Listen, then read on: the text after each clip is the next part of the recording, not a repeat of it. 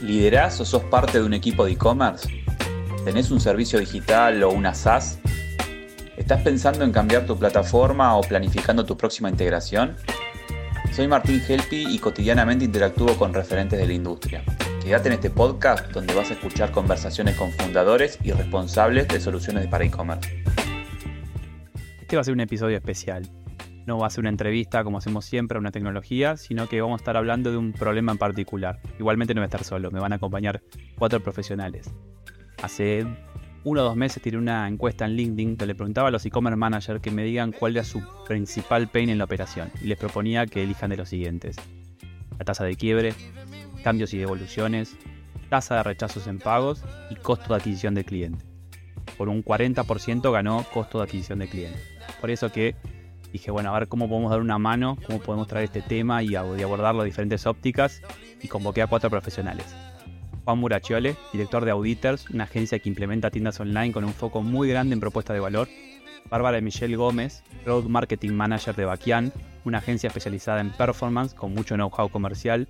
Elian Canizaro, Business Sales Manager de Titan Push, una plataforma que ayuda a mejorar el engagement y la conversión. Y Martín Bermúdez, responsable de marketing de Data for Sales, una herramienta basada en inteligencia artificial que genera segmentos a partir de las ventas. Y si les parece bien, acompáñenme y vamos a charlar con ellos cuatro a ver si podemos dar un poco de, a de luz en este tema que, que lo tiene mal traer e-commerce manager. ¿Cómo andan a todos? Bueno, vamos a arrancar. Gracias por su tiempo. Em, como contaba anteriormente, estamos acá para intentar traer un poco de luz o charlar o intentar entender un tema desde diferentes ópticas, que es el costo de adquisición del lead en e-commerce, ¿no? Em, la idea es por entrevistarlos a todos y dar entender su visión desde a uno. Y voy a empezar rompiendo un poco el hielo y quizás me voy a poner en el rol de, ese cliente que hay que convencerlo, de, los que tienen seguramente todos los días, mano a mano ustedes. Arranco con Juan y, Juan te diría, ¿no? Y si vender por internet es meter tráfico eh, y tasa de conversión, es decir, meto 100 personas, me compro uno, ¿y qué puede cambiarte una buena propuesta de valor en mi sitio web? ¿Qué haces? ¿Cómo andas, Martín? Eh, bien, eh, primero por ahí pensaría un poco qué es una propuesta de valor, ¿no? Y que tiene, creo que tiene que haber ahí dos cosas. Por un lado tenés la parte de la marca y la propuesta de la marca, la diferenciación que puede haber llegado a alcanzar o no, si es una marca nueva o no. Lo que tiene que ver con la comunicación, con un producto que se puede mostrar como aspiracional o no, bueno, en fin, todo lo que tiene que ver con branding. Y después, por otro lado, está todo lo que tiene que ver con e-commerce, ¿sí? Se me viene ahora el ejemplo que vos hace poco también posteaste de la tienda de Nike en Argentina. Es una, marca que lo único que tiene que decir, y de hecho me acuerdo que acá por las calles estaba lo mejor de Nike para tu mejor versión, una cosa así, se la vendía.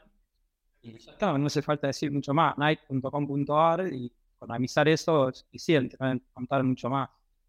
Eh, en cambio, alguien que vende algún producto que no existe, no tiene una marca construida, entra un cliente por primera vez, acá también habría que hacer otra diferenciación, es el que está entrando a la tienda, es la primera vez que entra a la tienda o se entró varias veces, ¿no? Pero ahí la propuesta de valor eh, tiene que ver con los envíos, las medidas de pago, eh, la agilidad con la que está presentada la información, qué tan complejo es el catálogo y la profundidad de ese catálogo, las descripciones de los productos, Sí, bueno, que una persona como si entrara en un shopping, entra a un local y, se, mete en el local, eh, qué tan eh, fácil es para esa persona y para su cerebro entender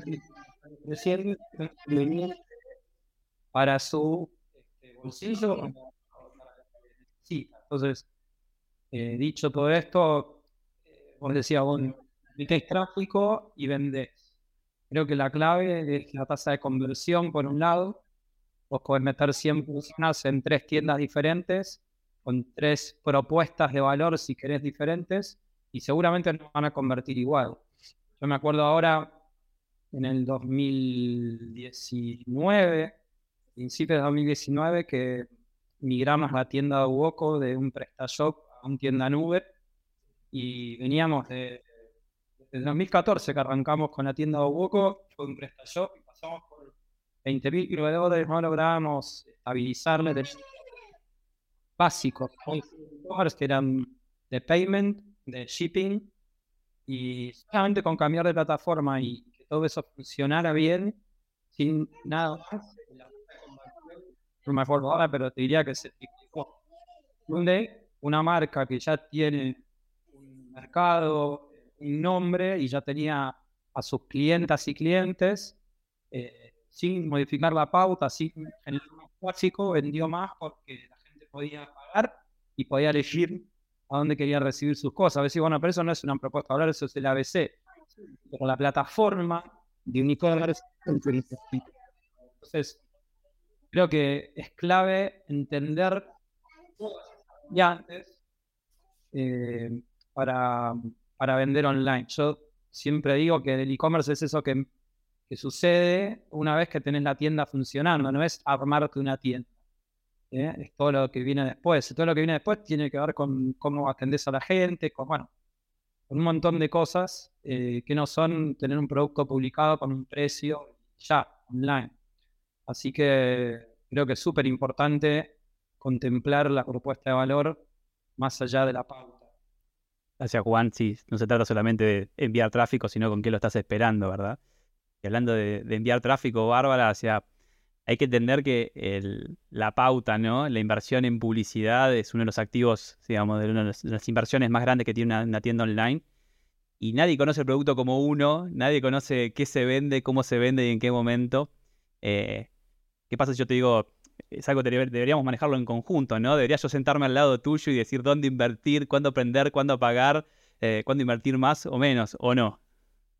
¿Cómo estás? Bueno, eso, la realidad es que es algo que hemos escuchado un montón y nosotros, nos, eh, nosotros partimos desde el punto de, tú eres experto en tu producto y nosotros somos expertos en plataformas. Vamos a llegar a una retroalimentación que sea realmente importante y sea un ida y vuelta y podamos llegar a potenciar tu producto, porque eso es lo que realmente termina siendo la pauta. Como menciona Juan, una muy buena oferta de valor, eh, tener un producto, tener un mercado para ese producto. Bueno, la pauta en definitiva va a venir a potenciar la masificación, eh, la masificación, las transacciones, los usuarios que llegues a tener. Pero el éxito no o la rentabilidad no del costo por adquisición va a valerse de un montón de matices como estás midiendo correctamente, estás enviando las señales a la plataforma de la manera correcta. Estamos en el 2023 y hace 10 años Google Ads, Facebook Ads y todos los ads se manejaban, voy a subir el costo por clic 3 pesos, voy a bajar el costo por impresión 5 pesos. Ya eso no funciona así. Vivimos en un entorno en donde por leyes de privacidad, políticas de usuario, etcétera, las plataformas cada vez tienen más control de a quién impactar y cómo impactar nosotros como empresa, como marca, como agencia, somos los encargados de darle a las plataformas esas señales correctas para que busquen a la persona correcta. No es lo mismo buscar a toda Argentina de una forma súper global a quien tengo que buscar cuando tenga que buscar. Entonces, ahora, ¿qué pasa si potenciamos el, el producto correcto en el sitio correcto con el ecosistema o los formatos de pauta correctos? Porque si bien ya no controlamos los EPCs manual, sigue habiendo como un montón de temas como calidad del anuncio, qué le estoy mostrando, a quién le está mostrando, conoce mi sitio o no conoce mi sitio, que es en lo que la pauta puede o funcionar muy bien o como muchos hemos visto en muchos casos, funcionar muy mal y llevar muy abajo las tasas de conversión del sitio. Entonces, sí, sentémonos a ver en conjunto los productos, pero también sentémonos a ver todo este montón de checks de medición, seguimiento, anuncios, creatividades, etcétera, y vas a ver un montón más de resultados en el aumento o la disminución del costo por adquisición. Sí, claramente se trata de ver la pauta en un conjunto y no como las ganas de vender algo en el momento que quiero, ¿no? Exactamente. Y tampoco que la pauta represente el 90% de tu share de ventas, porque eso no es sano ni tampoco eh, te depara demasiado crecimiento en el futuro. Vemos un montón de marcas o empresas cuyo share de pauta es altísimo lo que termina haciendo es gradualmente le va subiendo el costo por adquisición, porque no termina generando una base fiel, no termina efectivamente teniendo demasiado foco en sus ciclos de recompra. Eh, entonces sí, adquieres un montón de usuarios, pero sabemos que en contextos complicados, En general, uno no adquiere todos los meses, todas las semanas un mismo producto. Entonces, es la pauta con muchas más cosas que den valor y crecimiento. Gracias. A ver, Elian, eh, dicen que vender online es, tengo el usuario adentro en la web, que compre, que se vaya rápido y resolver el tema. ¿Por qué, por qué debería eh, tentarlo con algunas notificaciones, eh, con banners, con diferentes propuestas? ¿Qué tal, Martín? Bueno, de, de paso te agradezco por la invitación. este, mm, bueno, la pregunta en realidad está muy buena. Este, mm, justamente la, idea de abordar al cliente con banners y con otro tipo de propuestas en el sitio es por algo que acabas de comentar vos justamente con Juan, ¿no? De esperar al cliente con, este, con el sitio ya armado, con propuestas interesantes dentro del sitio. Eh, creo que el mejor ejemplo, por lo menos de las herramientas que trabajamos nosotros, es un exit pop-up que vos, si bien podés llevar personas al sitio, eh, la idea es obviamente venderles rápido y para eso tenemos herramientas, banners, pop-ups y demás, no importa, pero esta herramienta lo que hace justamente es retener al cliente cuando intenta irse. Es un pop-up que aparece cuando el cliente decide irse. Lo que quiero decir con esto es que eh, si bien podemos llevar em, clientes al sitio, ¿sí?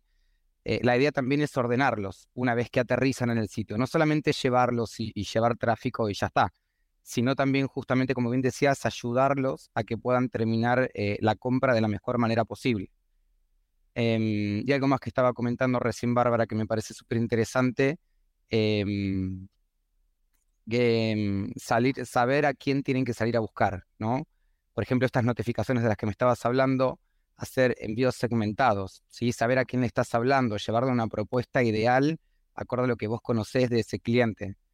Entonces esa para mí es la mejor manera de poder convertir un cliente de manera efectiva. No es solamente llevar tráfico al sitio, sino poder retenerlo, ofrecerle algo distinto eh, y tener el sitio preparado para mejorar la experiencia, o mejor dicho, darle la mejor experiencia eh, a ese usuario dentro del sitio. Y también entiendo que no todo es venta plana, ¿no? También hay eh, venta cruzada, se puede hacer que el cliente también compre un poquito más, ¿no? Sí, sí, mostrar productos recomendados. Eh, sí, em, nosotros tenemos una herramienta de productos más populares donde se muestran los productos más populares del sitio. Eso ayuda también al cliente a organizarse, a ver otros productos, a ver productos relevantes em, y demás. Gracias, Elian. A ver, Martín, quedaste para el final y la verdad que estamos hablando de pymes, eh, estamos hablando de empresas que pueden llegar a ser chiquitas, medianas y venís con la inteligencia artificial. A ver, yo quiero, quiero algo que realmente sea concreto, que sea medible. Tengo la sensación de que inteligencia artificial y pymes pueden no estar de la mano. Me hace reír porque usualmente eh, está más cerca eh, y de la mano de lo que vos pensás. Eh, hoy en día creo que hablaron de Nike, ¿no? O sea, uno mira a Nike y uno, ¿cómo hago yo si tengo una tienda que vende zapatos propios que los hago en Argentina, en Córdoba, llegar a competir contra. Eh, pero no nos olvidemos que gracias a la tecnología y al acceso a, la información, hoy en día, ya sea un equipo chico o grande que tenga eh, una agencia o, sea full in-house, tiene la capacidad de tener herramientas que les permitan conocer a sus clientes, ¿no? Hablamos mucho de producto, de propuesta de valor, sin duda, pero atrás de, esos productos y la propuesta de valor hay clientes que hacen eso, o sea, hacen que los productos y, las propuestas de valor sean realidad, ¿no? Entonces, em, yo soy un convencido que hoy en día eh, el mindset que tenemos todos es eh, centrado en el producto y no centrado en el cliente. Y es donde ahí la inteligencia artificial o los modelos nos ayudan a entender, teniendo en cuenta características y comportamientos históricos, ¿no? Poder moldear o proyectar el futuro de qué es lo que va a hacer eh, ese cliente para con mi marca, ¿no? Eh, ¿Cuál va a ser el valor futuro que puede llegar a generarme en los próximos 12 meses? Eh, porque hay clientes que los puedo segmentar con características donde yo sé que ahí tengo más probabilidad de compra versus otros, ¿no? O mapear algo tan simple como el ciclo de vida, que lo hablo con, nombramos a pymes, pero también eh, empresas multinacionales, grandes retailers que no tienen una foto clara de dónde están hoy con todos sus clientes. Sí trabajan con planillas Excel dinámicas, Eh, pero a veces si, las fuentes de esos datos eh, no son concretos, sinceramente no se puede tomar muchas decisiones, ¿no? Entonces, lo que se proponen son dashboards en tiempo real, accionables, donde sí, bien mencionaba, no me acuerdo si, si era Bárbara o, o, Juan, de poder medir y tomar acción y volver a iterar, ¿no? Y ahí es donde todo, todo equipo, chico, mediano, grande, tiene y debe acceder a, información y, a herramientas eh, que utilicen inteligencia artificial para estar a la altura eh, de los snacks de la vida, ¿no? O sea, es lo que se está haciendo en Estados Unidos y en Europa.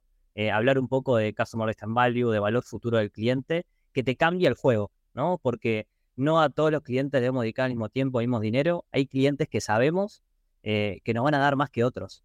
y cuando empezamos a, ver números y empresas y empresas de todos países de la TAM, les podría decir que entre el 3 y el 8% de la base de todos sus compradores eh, son esos clientes que le genera el 40 al 50% de la facturación a, todos los clientes, ¿no? Y que uno a veces tira, eh, como yo digo, el mismo foco a todos, sabiendo hoy que hablaba Bárbara del presupuesto, que es finito y que hay que entender y, conocer a dónde destinarlo, hasta en qué canal, qué anuncios. Bueno, ¿por qué no tomar insights de estos clientes, de las características que tienen los compradores de, categoría calzados, no sé, que viven en Buenos Aires, que les gusta por lo general utilizar un cupón de descuento del 10% por un, por un push de, de, de, Ian, perdón. Eh, y por otro lado, no sé, eh, que compran dos veces en frecuencia, que el ticket promedio de ciertas características. Entonces, vos con todos esos insights, lo que podés hacer es armar una propuesta eh, tanto de creatividad como copy para el canal que sea, con eh, estos datos y mejorar la conversión, ¿no? Que ahí es donde empezó la charla que mencionaba Juan. Más allá de la propuesta de valor que puedo hacer yo para mejorar la conversión en mi sitio previo a, una campaña. Más allá de la chicana, hablamos de una tecnología aplicable por Pipe, ¿no? No hablamos de grandes implementaciones y demás, ¿no?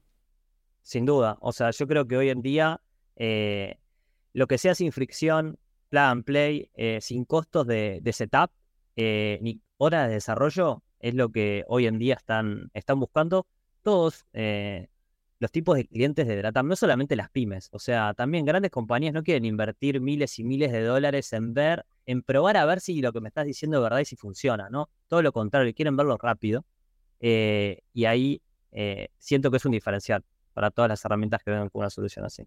Gracias, Martín. Como debo reconocer que me convencieron de que, de que tengo esa visión más amplia, de que entiendo que no todo depende de una cosa, sino de, todo en conjunto.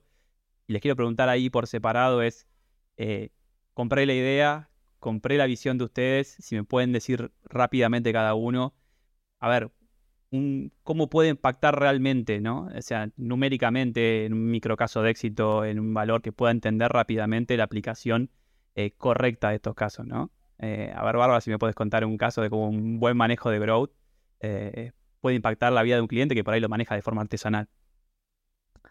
Sí, claro. O sea, como un poco hemos ido mencionando, hay un montón de alternativas y herramientas disponibles para cualquier emprendedor, para cualquier pyme. Y eso habla desde Google Analytics hasta la herramienta que se te ocurra de medición y de publicidad.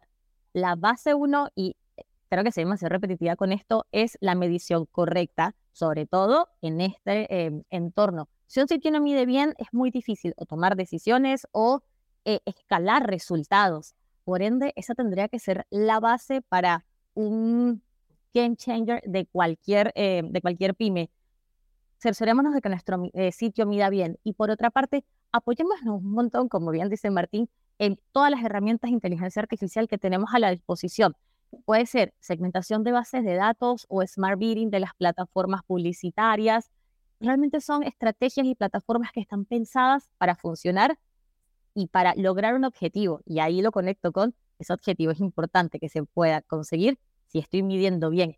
Entonces, con estas dos cosas que pues, parecen básicas, pero tienen un montón de trabajo de fondo, podemos ver disminución de los costos por adquisición, que es como el gran pain del cual estamos hablando, pero también vamos a lograr escalar el negocio levantando la inversión, encontrando mayor cantidad de clientes potenciales o reconectando con, el que, con aquellos que ya nos habían comprado.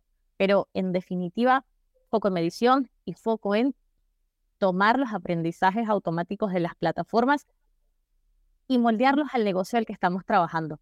No es lo mismo, de vuelta, voy a tomar el caso de cómo Nike, Nike moldea todos estos aprendizajes automáticos a cómo el fabricante de calzado de Córdoba lo va a hacer. Pero ambos tienen las herramientas para hacerlo, presupuestos bastante diferentes, pero eh, aprovechar las herramientas y la inteligencia artificial de plataformas publicitarias, de medición, etcétera, va a ser eso que le impulse, especialmente en un contexto de grandes cambios con Analytics 4, ya no van a existir las cookies, etcétera, etcétera, etcétera. Pero de curioso, estamos hablando que podemos llegar a mejorar eh, mucho la pauta, una performance, podemos llegar a mejorar el, doble si hacemos las cosas de esa manera. Sí, pero voy en serio, la base, si medimos bien, todo va a mejorar, porque desde vas a tomar las decisiones correctas, porque vas a ver la información correcta, hasta le doy más señales a la plataforma. Google lleva empujando desde finales del año pasado, mediados del año pasado, por Performance Max, que viene de hecho a agrupar todos los formatos que ellos crearon en los últimos 15 años. Luego salió Meta con su formato de Advantage, que lo que te pide es presupuesto, creativos que no cambies y que lo dejes ser, básicamente. Entonces, ¿por qué estas herramientas son exitosas? Porque reciben señales y las señales son correctas. Cuando encuentras un sitio de o no mido bien o cambio demasiado lo que la plataforma está aprendiendo, ahí encontramos una fórmula para el desastre. Entonces, eh, es como muy importante eh, tener en cuenta ambos aspectos para que efectivamente logremos escalar un negocio. Eso en conjunto con un montón de puntos en la estrategia. Pero si una pyme quiere crecer y quiere crecer rápido, estos dos puntos son fundamentales si van a empezar a correr pauta y quieren ver retornos desde ahí. Gracias, Bárbara. Lian, ya, ya instalé Titan Push. ¿Me podés contar eh, cuánto puedo llegar a mejorar mi, pauta, perdón, mi adquisición, mi venta eh, sí, Martín, justamente estamos en, pleno armado de un caso de éxito em, y lo hicimos tal cual como estaba comentando Bárbara recién. Es muy importante poder medir el rendimiento de cada una de las herramientas para después entender cuál está siendo efectiva y cuál no. Em, en este caso de éxito que estamos armando, el cliente arrancó aumentando este, la conversión, o, mejor dicho, eh, las ventas un 8 o 9% y ya después con las herramientas correctas, mediante mediciones y tomando las decisiones correctas, alcanzamos aproximadamente un 25% de aumento de ventas respecto a eh, eh, respecto antes de haber usado nuestra plataforma y, nuestras herramientas, ¿no? Em, también, bueno, hay, hay, otras métricas también para hablar, la retención, como decía, la disminución de la tasa de rebote, eh, mantener al usuario en el sitio, interactuando con las herramientas, mejorando su experiencia dentro del sitio, alargando los tiempos de la sesión y demás. Em, esos son por ahí los números más importantes, o por lo menos los que recabamos hasta ahora de este caso de éxito. Bien, eso, es lo que queremos escuchar, ¿no? A la hora de contratar un servicio. Y también entiendo esto de que por ahí, en aplicación, en operaciones donde no se venían utilizando este tipo de tecnologías o de mejoras, quizás lo que notamos es un gran implemento, un gran incremento al principio y después la idea es poder mantenerlo, ¿no? Que quizás eh, no, acostumbrarse a este crecimiento intermensual de, esos dígitos, pues si no es imposible. Sí, sí, sí, totalmente. Em, sí, totalmente. Siempre los clientes empiezan con, con alguna poca de herramientas, digamos, probando. Después cuando ven los resultados empiezan a usar más y más, empiezan a implementar eh, cada vez las opciones tal vez más avanzadas, empiezan mandando push notifications tal vez masivas, después recomendamos empezar a segmentar y ahí empiezan a tener más rendimiento, eh, pero sí, obviamente va aumentando y cierto, después al final la idea es mantenerlo y estamos ahí para ayudarlos, por supuesto. Gracias, Elian. A ver, por favor. A ver, Juan, acá te complico. Obviamente, la, construcción de la propuesta de valor puede medirse claramente y de hecho hay que medirla.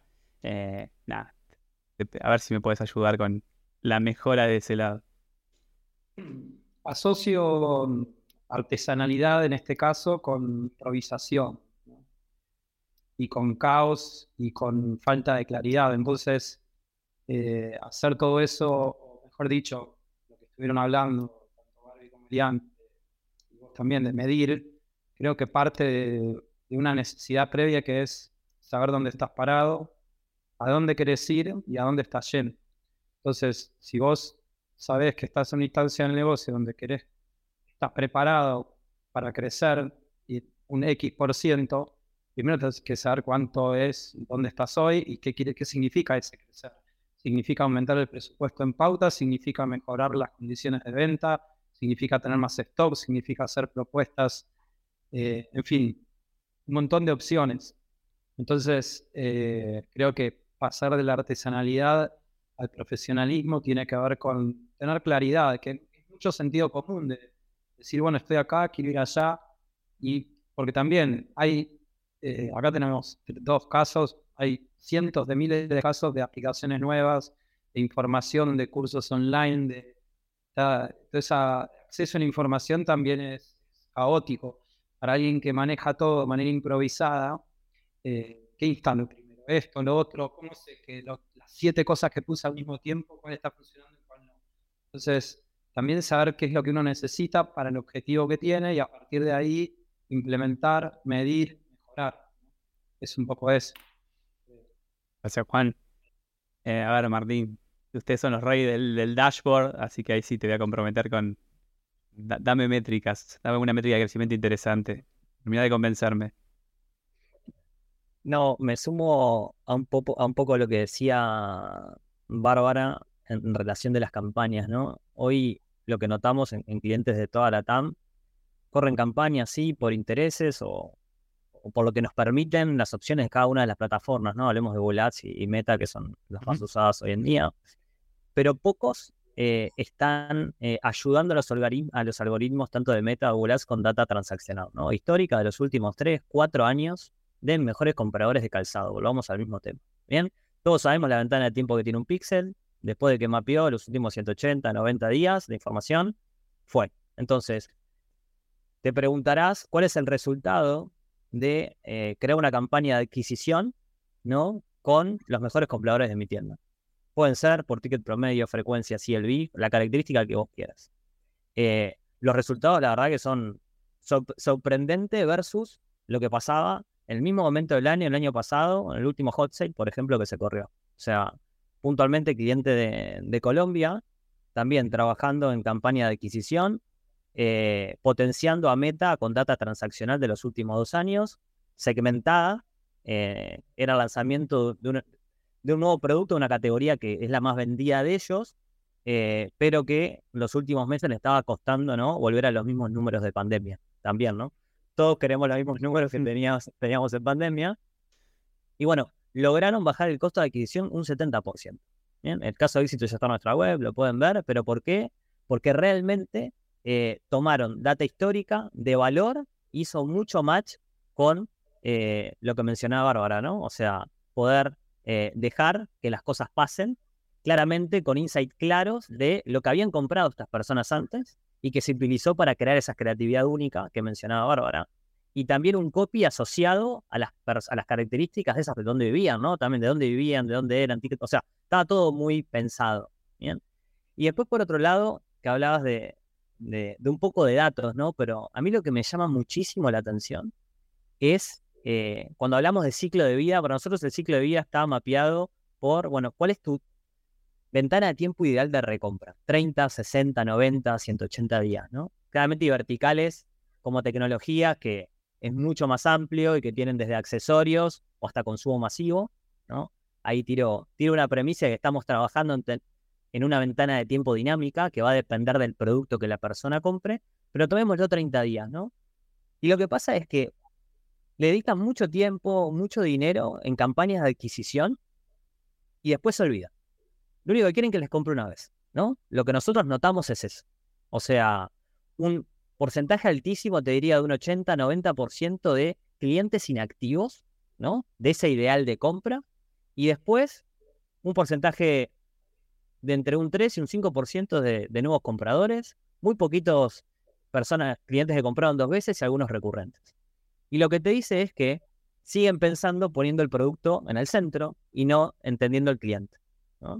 Eh, y donde sabemos que los tickets de los tickets promedio de los que son personas que compran una versus los recurrentes es un 30 o 40% más, es así, 15, 20, pongámosle el porcentaje que quieras, es más alto. O sea, nos cuesta menos que nos compren por segunda vez, pero nos seguimos concentrando adquiriendo nuevos clientes. Entonces, em, como dato ese, y después lo otro que está asociado, que habla también de lo poco saludable que son la mayoría de los negocios de e-commerce, de distintas verticales y país, es que más del 70-80% de la facturación, claramente en algunas verticales pesa más que otras, eh, se da por personas que solo compran por una única vez, ¿no? Los últimos 12 meses.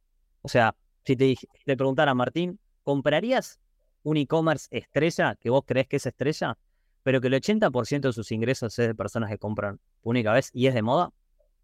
Es caro, sería un e-commerce muy caro.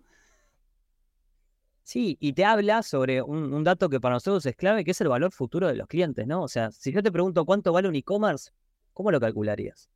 Y básicamente sería la capacidad de poder venderle a sus clientes y, ¿no? Revenderle a sus clientes. Y, y qué esfuerzo implicaría, ¿no? Sí, o sea, nosotros queremos calcularlo o, ayudamos a calcularlo como la sumatoria del CLV de todos los clientes.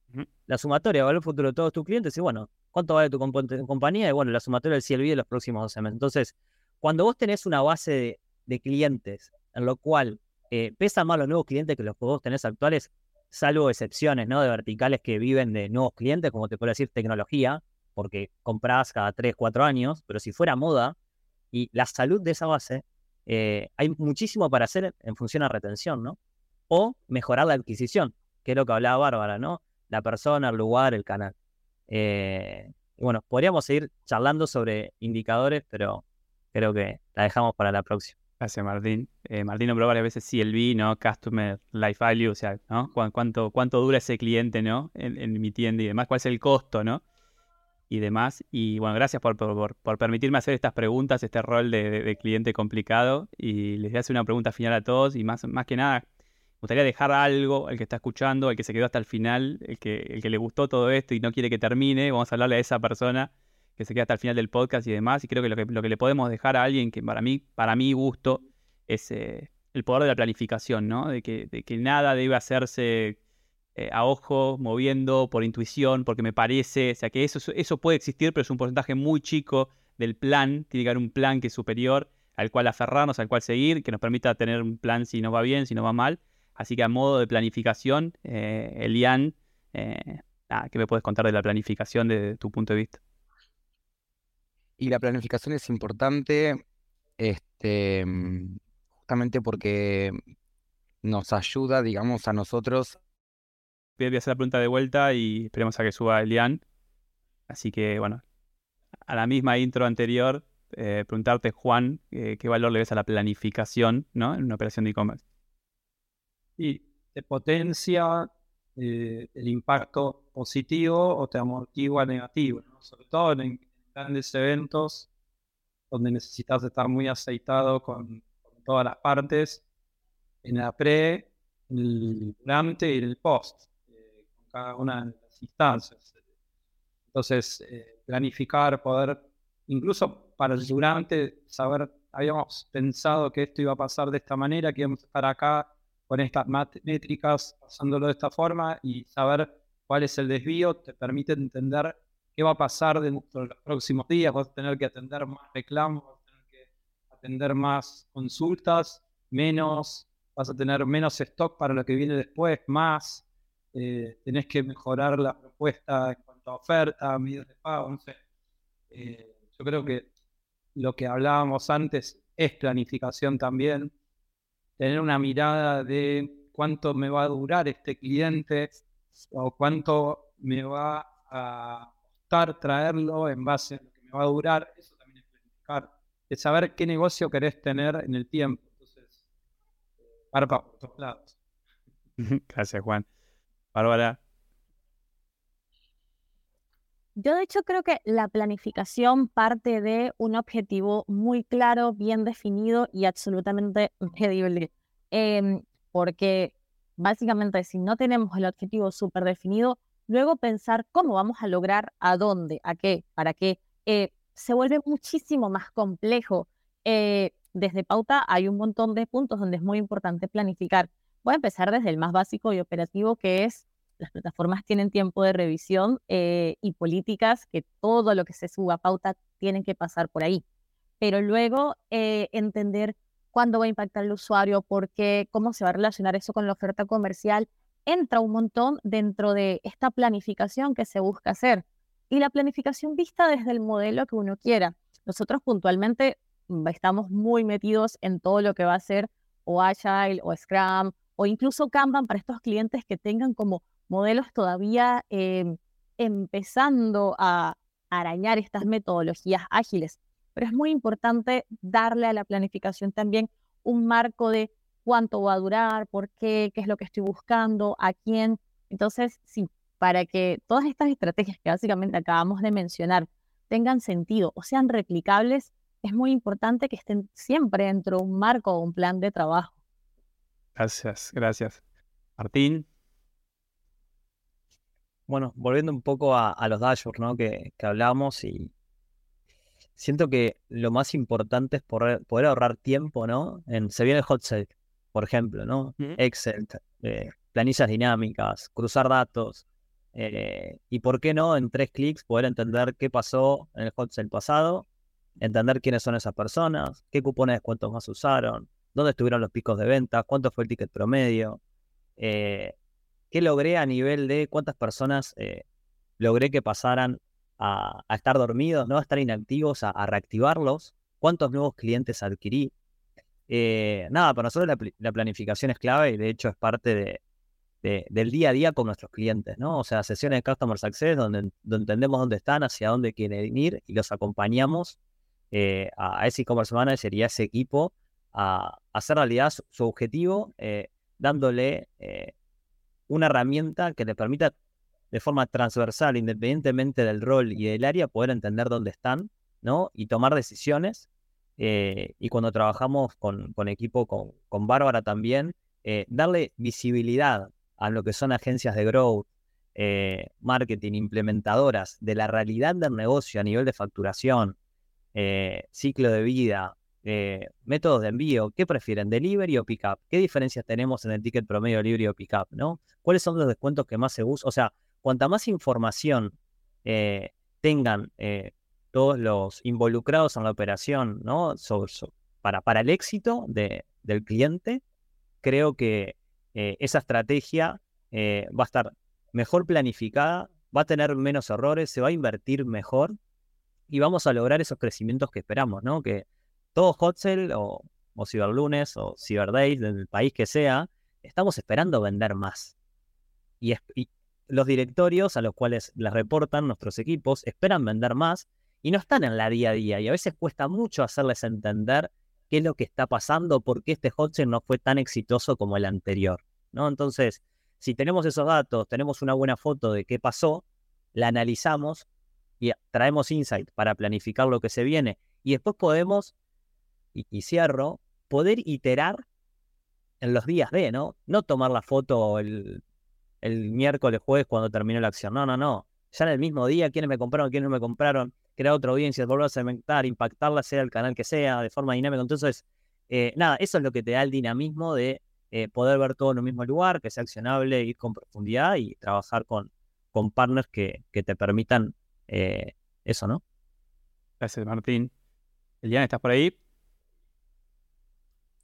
Sí, Martín, perdón, tuve un microcorte con internet. Eh, volvió enseguida, pero nada, se me cayó. Igual acá estoy sin cámara, justamente para evitar que se vuelva o tratar de que no se vuelva a cortar. Estamos ahí con una idea final, hablando de la planificación y tu óptica de ese tema. Sí, de hecho, me quedé contándotela solo justo, justo cuando se me cortó. Este, mm, para mí la importancia de la planificación pasa por la optimización de los recursos. Creo que eso es algo muy interesante. No sé si lo dijeron mientras no estaba, pero para mí un recurso muy importante, por ejemplo, es el tiempo. Eh, por ejemplo, dejar todo ya planificado, preparado para un evento, por ejemplo, o, tal vez armar eh, la planificación tal vez de notificaciones o de alguna herramienta eh, para la próxima semana, entonces no estar a las corridas este, durante la semana preparando los envíos o los mensajes, este, y también no, no mandar o, no, o no comunicar eh, información azarosa, sino tener una planificación en qué es lo que estoy comunicando, si lo que estoy comunicando es correcto. Eh, y también, por supuesto, la importancia de la optimización de los otros recursos que son las herramientas, ¿no? Em, nosotros tenemos varias herramientas. No, quiero poner el, caso de Titan Push solamente, ¿no? Hay muchas herramientas dando vuelta eh, podríamos llenar el sitio de un montón de herramientas, en cada pantalla mostrar tres banners, cuatro pop-ups. Eh, eso no es planificación. Si la planificación es poder demostrar al cliente responde el mensaje que corresponde para lograr llegar a la conversión de ese cliente. Eh, desde ese punto de vista yo veo muy importante la planificación. Gracias, Elian. Bueno, gracias, gracias, Elian. Gracias a los cuatro. La idea era poder traer un poco de, luz de forma interdisciplinaria a ese e-commerce manager que lo viene preocupando el costo de adquisición del lead. Y espero, de la visión de ustedes cuatro, haber abordado. Así les agradezco mucho por su tiempo. muchas gracias. Muchas gracias a ti por la invitación. Hasta, seguimos en contacto. Hasta luego. Hasta luego. Si querés seguir escuchando entrevistas a fundadores de plataformas de e-commerce en Lata, suscríbete en Spotify para recibir la próxima notificación. Y te cuento que en mi canal de YouTube vas a encontrar las versiones en video de estas mismas charlas. Hasta la próxima.